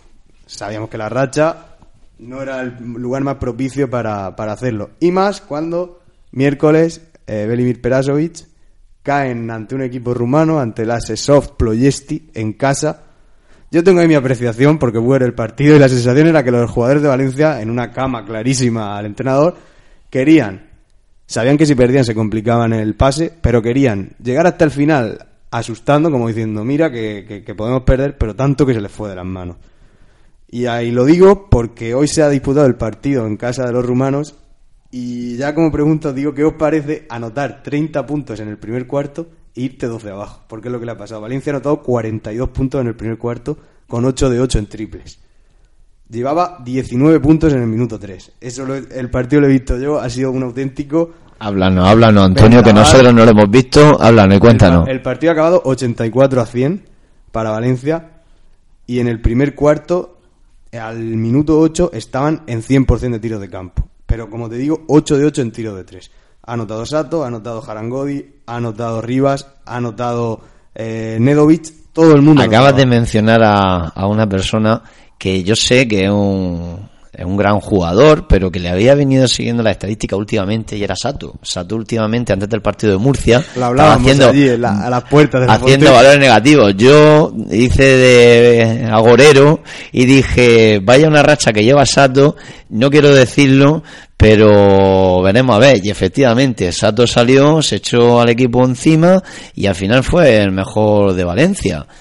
Hizo un partidazo y como tú has dicho, yo creo que a Perasovic, por lo que sea, a nivel a nivel vestuario, a nivel de lo que sea, le han hecho un poquito la cama. Eh, han querido hacer un cambio de rumbo. Valencia tiene muy buena plantilla. Te recuerdo que Lisu y Sam Van Ronson, ninguno de los dos disputaron el partido. Ni Vlado Lucic tampoco. Correcto. Entonces estamos hablando que una plantillaza nos mediamos en la fonteta con una fonteta a reventar. Porque nos dijeron, no, no, tenéis que ir, si tú recuerdas, Antonio, que estuvimos los tres allí, que os tenéis que ir arriba, a nosotros poco más que nos cuelgan ahí de, del aire acondicionado, fue Sí, tremendo. sí, a raíz de ello, llevamos estos procesos gripales que perdonad si se nos escapa alguna cosilla, pero es que ahí vamos. Y estaba la Fonteta con un ambientazo tremendo, con una presentación americana Total, total. A mí me encantó. Son valores añadidos que hace que también la afición y la gente también disfrute del evento que está disfrutando. Ya no solamente porque quieran a su equipo, que obviamente creo que Valencia ya es lo suficientemente histórico, tiene bagaje, como a que la gente que va a la Fonteta quiera y aprecia a su equipo, sino que son cosas que son valores añadidos que te crecen. Y está claro que aquí el nuevo entrenador, segundo, segundo de a bordo, que cogió las riendas de- del equipo, no iba a dejar pasar la, la opción de conseguir ganar ese primer partido en casa. Y no sé si coincidiréis conmigo, pero la defensa toda cancha individual que hizo Valencia durante prácticamente todo el partido fue brutal. Hombre, yo veo que cuando un equipo no hace una defensa individual nos, nos apaga la luz. No sabemos deshacernos de esos. Nuestros jugadores se ven incapaces de... Y yo viendo el partido por segunda vez ya tranquila en casa, porque allí con lo de animar y demás, como y desde tan alto no se veía como debiera, mm, me da cuenta, o sea, mm, no, nosotros atacábamos, cada jugador se cogía una posición y ahí se quedaba. El pobre base que había subido la pelota. Muy estáticos, quizás. eh, no sabía quién pasársela porque nuestros jugadores, además de estar quietos, tenían al lado uno de Valencia y nada, es que no podía dar un pase porque no nos movíamos. O sea, es que, no sé, el, los dos primeros cuartos te, llega a- al descanso empatado y viéndolo dices, "Puf, con lo mal que lo he hecho. Sí, Fran ahí. y yo dábamos una vuelta por, por las inmediaciones de- de entre, por entre las gradas, por un poco eh, aliviar esa- esos nervios de cara a la segunda mitad y comentábamos eso, oye, muchas pérdidas que ahora comentaremos, pero estamos en el partido. Claro. Y al final, Vosotros, a veces el fatídico tercer cuarto. vosotros recordad Sí, que pero es que yo lo que veo es que nos, nos atascamos, en- en- no tenemos ideas. O sea, me da cuenta que empezamos a jugar y el, el trabajo de, de jugar en equipo se va diluyendo, diluyendo y al final acabamos jugando cada uno individual, buscándose la vida. eh, y yo creo que esas no son nuestras señas de identidad ni, ni lo Ni que las nos que nos ha llevado a estar ahí. Exactamente, es que nosotros hemos visto jugar a este equipo muy bien. En- y yo veo que, por ejemplo, a- al principio yo notaba que, por ejemplo, Campo eh, rotaba mucho el banquillo y ahora no, eh, son X jugadores jugando muchos minutos, uno detrás de otro, uno detrás de otro. Mm, Los cambios muy predecibles, siempre cambia este jugador por el otro, no sé. Mm, Yo veo que quizá hemos perdido frescura o la idea, no sé. Yo tampoco no tengo ni idea de la Vosotros- O sea, no soy... Pero no sé, es la mi percepción como, como aficionada que no tiene ni idea de cosas tácticas de, de baloncesto. Una cosita, eh, vosotros fijaros el partido cómo empieza. O sea, el partido empieza con un 6-0 a favor de Valencia, con una presión de balón que no te dejaban sacar ni de línea de fondo. Cuánta angustia se vivió en la grada de ver a nuestros jugadores que eran incapaces de sacar en condiciones de línea de fondo. Pero a partir de ahí el equipo empieza a reaccionar. Y la primera ventaja la tomamos con un cost to cost que se juega aquí el señor Raulciño Neto, que en esa primera, en ese primer cuarto se salió, o sea, fue 10 brutal. puntos, 10 de valoración y que ese mate y el mate de Neto y un y un triple para cerrar el cuarto desde el logo de la liga son dos jugadas que estuvieron en el top 7. Exactamente, la tenemos ahí coladas en el top 7 y Raulciño Neto no lo vamos a descubrir ahora, es que es un jugadorazo, es tremendo. El triple está en la jugada número 7 y, y el mate en la número 3 o... La 4 que no sé ahora mismo. Eh, lo que quiero decir es que esa primera, esa primera parte que hacemos contra Valencia, que a pesar de perder 13 balones, el equipo está ahí, le planta cara. Valencia, Y perdón, pero ¿qué 13 balones? Porque llegan hasta pitarnos 5 segundos sin sacar de fondo. Es, Sí, es sí. una- eso yo creo que es el culmen del Pero es que hay dos, tres jugadas a lo largo del partido que después de tiempo muerto que pedimos nosotros, sacamos de medio del campo y creo que personalizando eh, fue él quien lo hizo, que Lati sacando de fondo le daba la pelota en las manos Sí, al jugador sí. de Valencia directamente, pero directamente en las manos. O sea, es una falta de concentración en la acción, eh, es como una especie de relajación. Quizás no fue el mejor partido de Kelati, creo que sabemos que es capaz de hacerlo mucho mejor eh, ya no por la valoración en sí, sino por las sensaciones que nos transmitió a lo largo del partido. Mm, no estaba. Y Raulciño Neto en la primera parte estuvo genial a pesar de las pérdidas, pero en la segunda parte se le apagó el físico. Y yo quiero hacer un hincapié en una cosa. Quizás no nos estamos parando a pensar que uno de los problemas que tenga este equipo es el fondo físico. Que quizás hay equipos en ACB que están mejor preparados físicamente que nosotros y que son capaces de aguantar el ritmo y de llevar el, par- el ritmo mejor. Porque, como tú dices, Ana, la distribución de minutos no es excesivamente equitativa con algunos jugadores.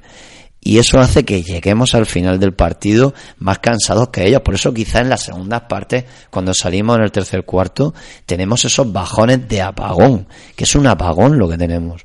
Sí, bueno. eh, de hecho, y al hilo de lo que dices, por hilar las dos cosas, eh, en primer lugar, tema de la cama, es totalmente absoluto ese aspecto. eh, es algo que se ve cuando eres aficionado y, lo, y, se puede ver en resultados sorprendentes, pero al fin y al cabo, lo bueno que tienen estas cosas es que al final siempre conocemos gente cercana por allí que te comenta. Y por ejemplo, eh, de- hasta de ciertos jugadores se hablaba de problemas con él, eh, el entorno, y se veía una cosa clara. Otra muestra es el tema de, de- que luego yo creo que cualquiera que entra, y más si eres un segundo, al final tiras de, de, por decirlo de- vulgarmente, de la vieja guardia. Yo no creo, bueno, ahí está la estadística, pero pocos partidos este año ha jugado Rafa Martínez 28 minutos. Sato fue vital. Eh, luego también, aparte, le sale un partido desde fuera en un día nefasto en el Triple Valencia. Anota dos, Pablo Aguilar, que es uno de los jugadores que están muy por debajo de sus prestaciones también este año. Y luego, para mí, la estrella indiscutible de este Valencia, y que cuando quiere hoy ha hecho otro partidazo, es Boyan Dublevich. Y Dublevich se salió también. Sobre todo, empezó el partido con un mate suyo, pero sobre todo en el tercer cuarto es que nos reventó. Los Yo- primeros minutos nos reventó. Creo que la segunda mitad, eh, por analizar, siempre hemos eh, nos hemos parado a pensar del mal momento de- de- del equipo este año en el triple. Aquí hacemos un 42%, 8 de 19. Especialmente Bud 4 de 6, me parece un, un muy buen porcentaje y más de lo que venimos. Valencia hace un 5 de 23, es un partido nefasto. Se los ha guardado todos para hoy. Si te, da- si te das cuenta, Antonio eh, y Ana, eh, vamos a ver. Es que quizás otra de las cosas por las cuales aguantamos mejor la primera parte después de la Por tercera su- por su horroroso porcentaje de acierto en el tiro de tres. O sea, con lanzamientos totalmente libres. O sea, no eran lanzamientos que tú puntearas y que impidieras el lanzamiento, sino lanzamientos libres que mm, uno detrás de otro iban fallando. y de especialistas. y de especialistas, todos ellos. de 4, Rafa Martínez 0 de 3. Eh, bueno, Dublevich quizá los hombres altos, pero bueno, también es un. Hoy de hecho lo ha hecho. Puede anotar. 0 de 3, Sato 0 de 2, es lo que estamos comentando. Y a raíz de ahí, creo que cuando el equipo de Carlas Durán inicia la segunda mitad, prueba un poco y ve que no es el día en el triple, se dedica a jugar, a, lo- a- a ser más inteligente y digamos más eficaz. Busca a Sato en la pintura, que con Wood o con prácticamente cualquiera, el físico de Sato, ahí abajo, a un 3 le va a matar. Sato hizo lo que quiso. Y al final, pues, pues En el uno contra uno, Sato hizo lo que quiso. se tradujo en lo que pasó. Y luego la motivación de los jugadores de Valencia, porque había mucha gente, yo el primero, que vi como negativa la marcha de Perasovic, dije, pues ya que se esperen al sábado, que otro partido perdido, y ya que le larguen. Yo me, me consta que los jugadores iban a salir a matar. En un primer momento la información que me llega era que la Fonteta iba a estar revolucionada, que era un lugar propicio para, para ganar, que aprovechase Murcia el momento. Pero luego, conforme se acercaban las horas, lo que me llegaba era que los jugadores de Valencia iban a demostrarle a Perasovic que el no jugar era un poco por, por él. Pero bueno, Yo, yo, Antonio, si me permití, quería reseñar una cosita. A mí me hay cosas que me extrañan un poco y es el tema del lanzamiento de nuestros bases. Si te das cuenta, la cantidad de pérdidas de balón que, que tenemos, al final los tres bases, que ahora después lo comentaremos, al final Alberto Martín le, le dio campo ahí casi dos minutitos para por petición de la afición, yo creo que más que otra cosa. Yo no sé si nos escuchó desde la atalaya o, o que tenía que entrar alguien y decidió que fuera Alberto después de tantos partidos. Pero entre los tres bases, solamente de tiros de dos, eh, se hicieron tres lanzamientos por parte del Raduciño Neto. A mí mm, me parece un poco extraño que los tres bases que disputen, que jueguen, o sea, que pueden penetrar, que pueden buscar lanzamientos, que solamente se realicen tres tiros de dos. Mm, No en vano, en tiros de dos, mm, si os fijáis un momentito en la estadística, lanzamos solamente 27 veces a mucho- canasta, de las mucho cuales solo metemos 10. El tiro de 2 que el tiro de 3. En proporción es un 37%, pero es el tiro de 2 es un 42 el tiro de 3. Claro, es que eh, son detalles que si te das cuenta y analizas el partido, si lo ves fríamente, era una angustia total la que teníamos a la hora de lanzar. ¿Por qué? Por esa defensa brutal de Valencia que le motivó que se cargaran mucho de faltas. Quizá la afición de Valencia se, se quejaba mucho, pero es que era una defensa muy física, mucho contacto. Eh, hay que recordar que a Ocampo le pitan dos técnicas en la primera parte por protestar. No, no, bueno, perdona, le pitan. Exactamente, correcto. La primera es a Ocampo y la segunda es a Neto. Eh, Ocampo en la primera reclama una falta a Sadiel que no no sé qué tipo de aspaviento tuvo que hacer, creo que no, que el árbitro le, le señala y luego Neto que era. una falta que era y luego a Neto, como bien dice Antonio, le, señalan, le señalan otra técnica por protestar. ¿Por qué? Porque consideraba que, que había sido falta, algo normal, sin ningún tipo de aspaviento, y son detalles que no sé por qué en esa cancha, cada vez que un partido está así, se producen. Y no voy a hablar de que los árbitros creo que fueron muy malos, pero no creo que vaya a decantarlo como que nos perjudicaron en exceso, sino que creo que fueron malos para los dos. Sí, no, el partido de luego no se, no se ve, eh, digamos, influenciado en la... No, no, no, no, ni muchísimo menos. Lo, lo perdemos por deméritos nuestros, totalmente, en la segunda parte. Has hablado de los bases, partido nefasto de cabeza y siempre le hemos defendido, sobre todo fuera Sí, de sí, casa. sí. Es un hombre que ha echado un poco, ha dicho, oye, yo aquí ten- soy el que tiene experiencia. Aquí solo Antelo con 19 de valoración, 17 puntos. Los 14 de neto, un primer cuarto brutal. Ya en el segundo se come dos gorros, ya ahí va para abajo. Eh, pero bueno, yo me quedo con este neto. Este es el que necesitamos. Sí, sí, que necesita un neto atrevido, un neto que juegue, un neto alegre. Es ese, jue- ese jugador que ficha Murcia. Al margen de Banford, también bajón claro en el juego de, de un Nemanja Radovic, que es vital para el equipo, lleva unos partidos más flojos. En Valencia, 18 puntos para 19 de valoración de Dublevich, 13 puntos para 22 de valoración de un Pau Rivas, que estuvo también en los momentos Tremendo, clave, tremendo. brutal. Hoy también lo ha estado. Y 20 puntos para 23 de valoración de, del centroafricano eh, Romain Sat. Yo no sé, Ana, qué piensas de una cosita que quería apuntaros. ¿Creéis que tiene algo que ver el, ese bajón de Radovic con ese nivel que está cogiendo más alto Antelo? ¿Crees que le perjudica en alto que Antelo esté tan fuerte, que esté tan bien y que Radovic él simplemente le haya pillado en un bajón de la temporada que le puede pasar a cualquier jugador, que te salen dos, tres partidos malos, o le puede influir de alguna manera ver a Antelo tantos minutos jugando tan bien y que cuando salga quiera hacer las cosas pero que no que no le estén saliendo. Vamos a ver, yo vuelvo un poco sobre la idea de antes. Quizás el que antes se rotara tanto el banquillo mantenía a los jugadores, dijéramos, preparados, calientes para salir en cualquier momento y dar lo mejor de sí. el hecho de para mí de que jueguen tantos minutos seguidos un jugador y que los cambios sean predecibles hace hace que eh, ya el otro jugador o sea, esté como un poco desconectado. Es que realmente si tú ves, por ejemplo, vemos la estadística de Carlos Cabeza y Carlos Cabeza juega 18 minutos y medio. La- mi sensación era que jugó menos. O sea, Su aportación. Sí, o sea, bueno, Fue escasísima en el juego, además no tuvo influencia. No, pero me refiero, mm, mi recuerdo del partido es como si hubiera jugado muchos menos minutos. Y es que Radovic todavía juega menos, juega 15 minutos. Bueno, Radovic quizá, él ya comentó un día que se encontraba pesado de piernas en el partido, creo que fue contra Juventud, y quizá eh, sea un poco para recuperarle, pero, pero bueno, está claro que es un jugador que necesitamos y estoy de acuerdo contigo. Quizá la incidencia en el juego hace que luego en la estadística aún te parezca más de lo que tú crees que has visto. Claro, eh, entonces yo creo que mm, los, los jugadores antes funcionaban mejor para mí entender, porque los cambios eran más constantes y se entraba y se salía del banquillo muchas veces. Entonces tienes que estar preparado y concentrado. Muchas veces viendo el partido ahora eh, por la televisión te das cuenta del banquillo y hay muchos que están desconectados. Incluso Alberto Martín, cuando lo sacan, es que ya el pobre, yo creo que lo sacaron fuera del juego porque ni se lo esperaba. Porque hay un tiempo muerto que La afición pedimos desde la grada Sí, sí, porque- insistentemente que jugara Alberto, Porque queríamos hablando de- verle por lo menos. De esa falta de frescura o ese físico, es un jugador que al final nos puede ayudar también. Claro, si tú ves que talento ca- lo tiene. si tú ves Es que el cabeza problema no que está, veo yo es que al final nuestros dos bases, porque además Ocampo los pone a jugar muchas veces los dos juntos, llegan al final del partido eh, Exhaustos. y ese, se quedan sin ideas, sin fuerza física.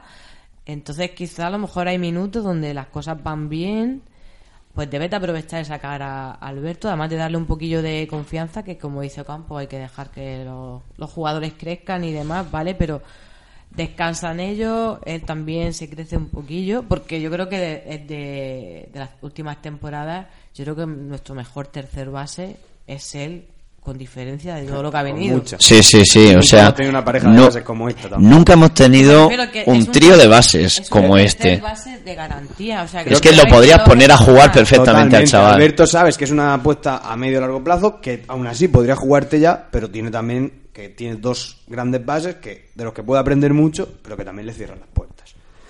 Eh, bueno, Yo mm, no sé, eh, ahora mm, fuera de lo que es el análisis técnico y táctico, solo quiero hacer un apunte. Nos vamos al descanso con cogiendo más rebotes que Valencia, pero en la segunda parte se da la vuelta completamente a esa situación y al final acabamos muy por detrás a nivel de rebotes con, con Valencia, pero sobre todo por rebotes ofensivos. O sea, daros cuenta que de rebotes ofensivos Murcia hace 8 capturas, mientras que Valencia hace 16, para irse al final con 36, mientras que nosotros con 27.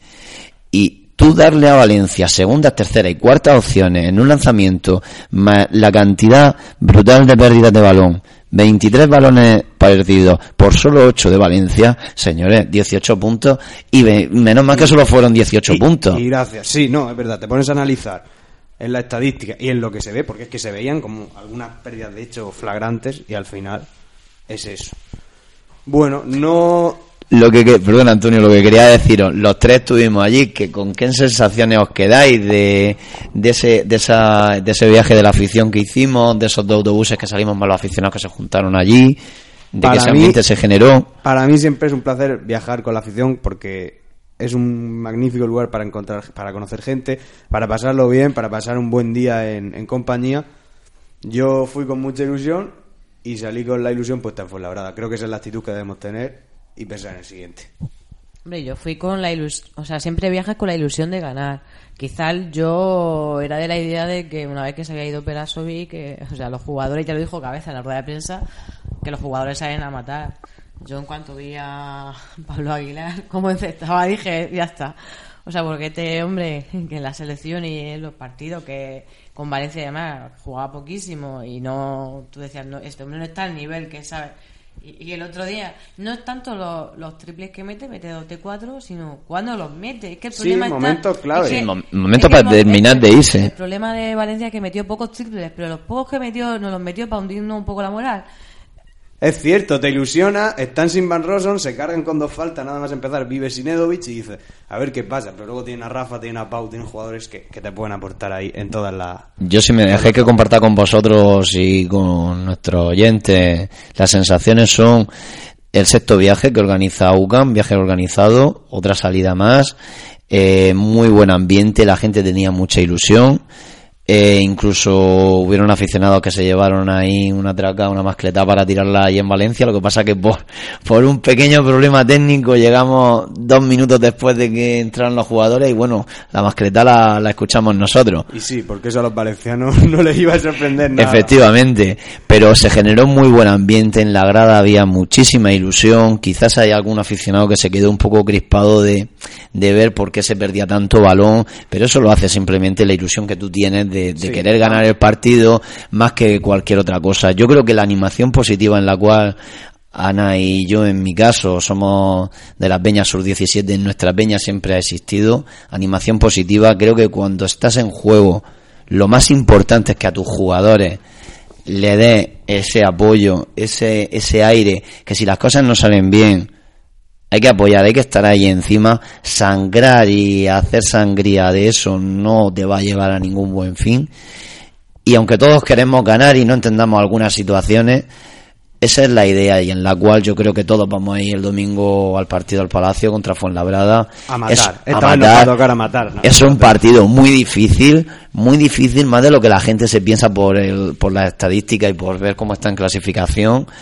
Eh, Fuenlabrada ahora mismo está cogiendo sensaciones, está Andy Banco tremendo, eh, está Quindele, creo que era Quindele, creo que es MVP de... Están a Kindel y Diagne, tiene poder en, la, en el juego de 5. Mm, yo creo que va a ser un partido en el que la gente va a tener que ser consciente de que va a que apoyar mucho al equipo, hay que dar mucha caña y para ello se inicia esta segunda vuelta en el Palacio, que si me permite Antonio, ya que tenemos aquí a la secretaria de Sur 17, me gustaría que invitara aquí a nuestros oyentes a que se animen a hacerse abonados y peñistas, en este caso por nosotros, y os podemos facilitar la información.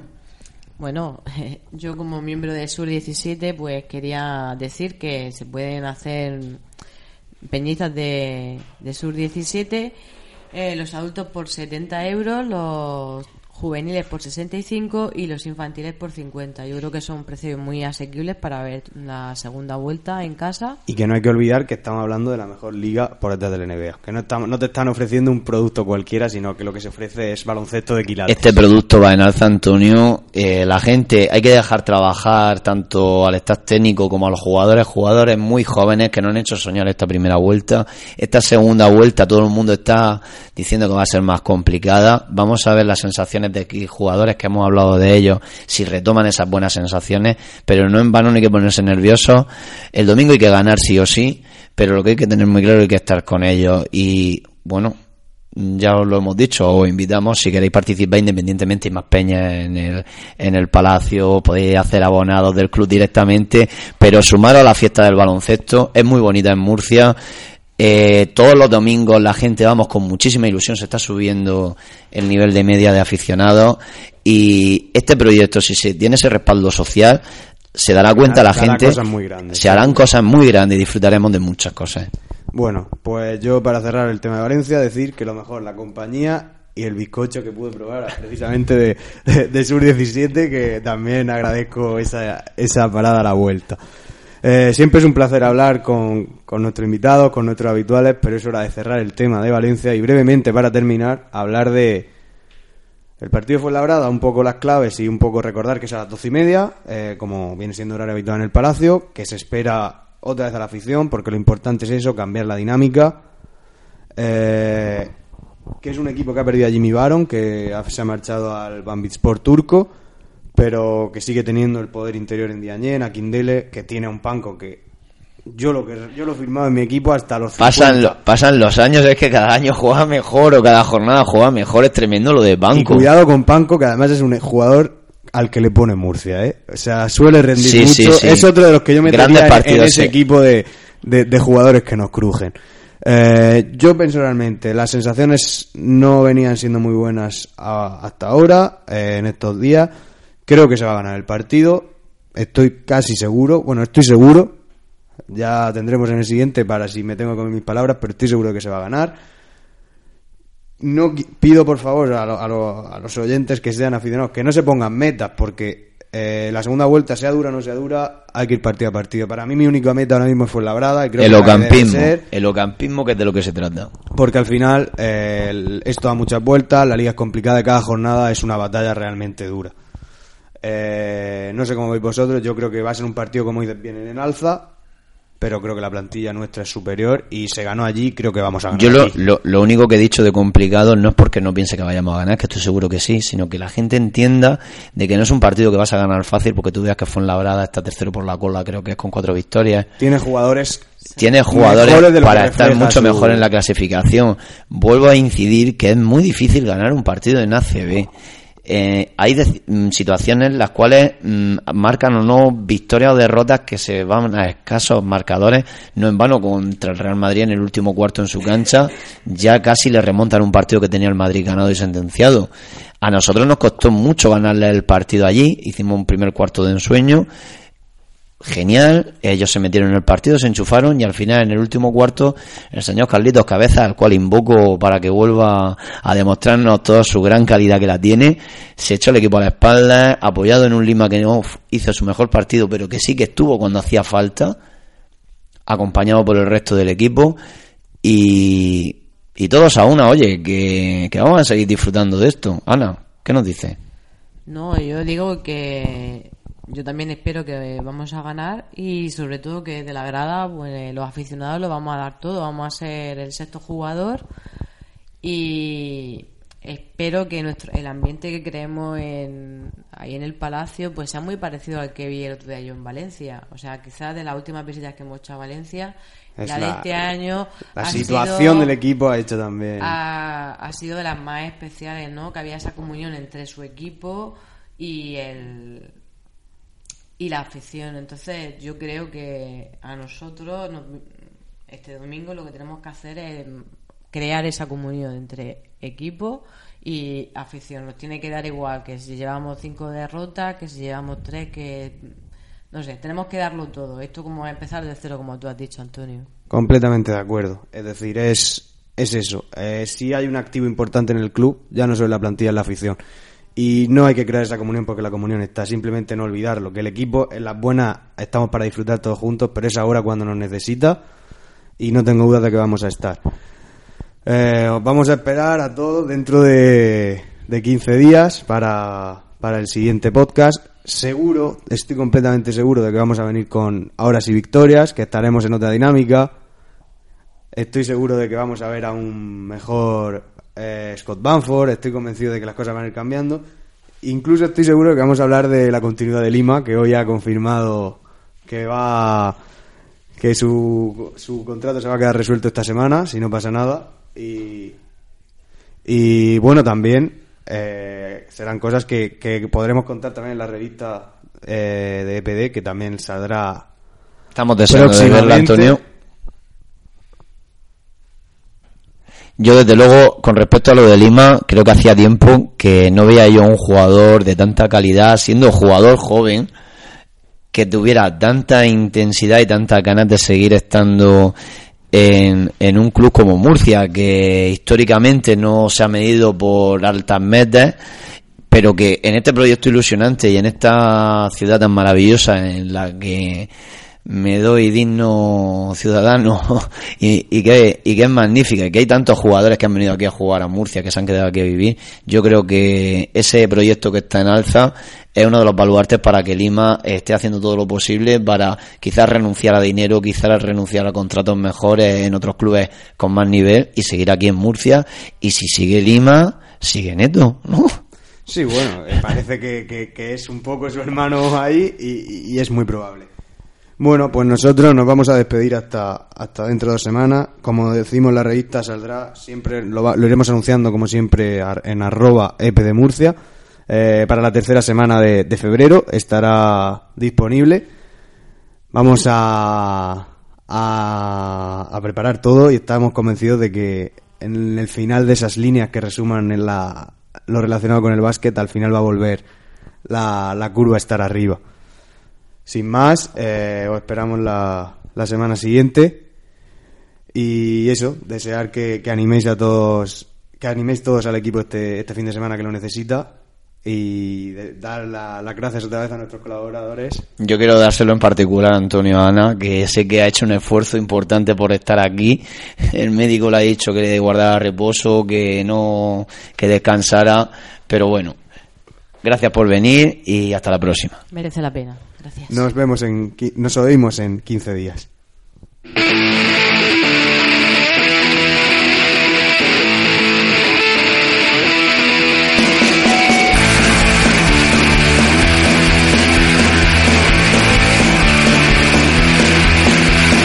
Tú, niña, ven aquí, que tengo una cosa que decir.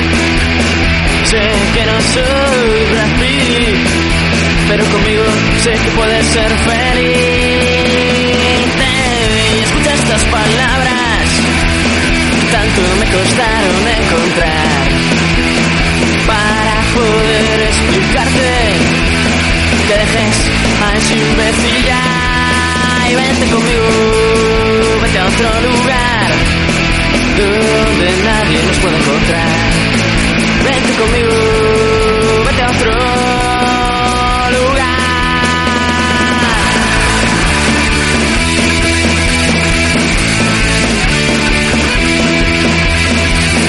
solo quiero que me oigas y que sepas es para ti esta canción. Que te quiero como a nadie y que mañana iré por tu habitación cuando salga el sol.